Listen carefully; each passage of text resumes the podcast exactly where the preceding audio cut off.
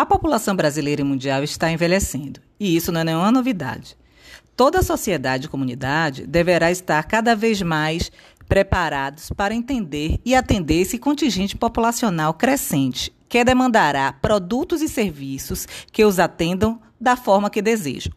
A acessibilidade será a palavra de ordem. E um dos desafios do envelhecimento é entender o seu processo fisiológico, as consequências para a saúde e longevidade e formas de prevenir e ou retardar perdas e prejuízos à saúde do indivíduo, para que possa viver mais e melhor. Dentro das áreas da geriatria e gerontologia, existe o conceito dos cinco Is da geriatria: incontinências, urinária e fecal, insuficiência cerebral, iatrogenia, imobilismo e instabilidade. São também chamados de cinco gigantes, devido à sua influência na longevidade e qualidade de vida. Incontinência urinária. A incontinência urinária, mais prevalente, ela é definida pela perda involuntária de urina, sendo mais comumente entre as mulheres, cerca de 12 a 56%. Os fatores de risco para o desenvolvimento da incontinência urinária são idade, menopausa, gravidez, parto normal, exercício de alto impacto e obesidade. Instabilidade. Com relação à instabilidade, aproximadamente 30% dos indivíduos com mais de 65 anos de idade cai ao menos uma vez por ano, dos quais a metade de forma recorrente. Quando o idoso cai, sua vida pode ser impactada com o declínio da saúde, aumento do risco de institucionalização e isolamento social. Dentre os fatores que afetam o equilíbrio estão perda de força de membros inferiores, perda de confiança, no caso do idoso caidor, distúrbios visuais, doenças cardiovasculares, comprometimento cognitivo e medicação. Já o imobilismo trata-se de um conjunto de alterações que ocorrem em indivíduos que permanecem acamados ou que possuem alguma restrição ao movimento por um longo período de tempo, podendo afetar todos os sistemas do corpo. Insuficiência cerebral. A insuficiência cerebral designa o comprometimento das funções cerebrais as alterações nas funções que não apresentam prejuízo na funcionalidade do paciente não podem ser classificadas como incapacidade cognitiva. Para o estabelecimento do diagnóstico de incapacidade cognitiva, é fundamental a constatação do prejuízo da funcionalidade do indivíduo ou perda da atividade de vida diária. As principais causas de insuficiência cognitiva são depressão, delírio, demências, doenças mentais, como esquizofrenia. E, finalmente, a iatrogenia, considerada uma doença com efeitos e complicações causados como resultado de um tratamento médico, erro médico, negligência, efeitos secundários a tratamentos e efeitos colaterais de medicação, sendo uma das mais comuns a medicamentosa ou a polifarmácia. A população brasileira e mundial está envelhecendo, e isso não é nenhuma novidade.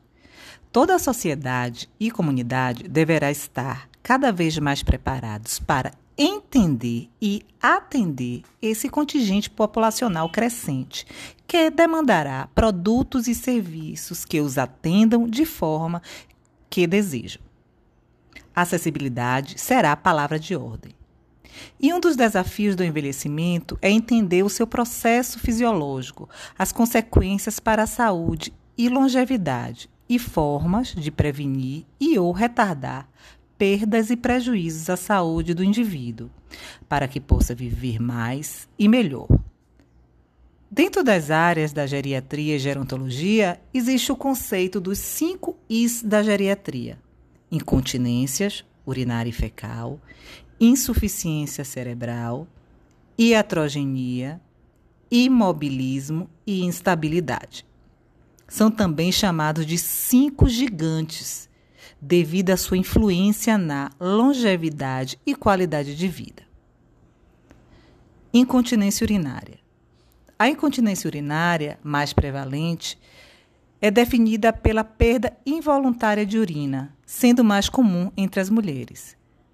Os fatores de risco para o desenvolvimento da incontinência urinária são idade, menopausa, gravidez, parto normal, exercícios de alto impacto e obesidade.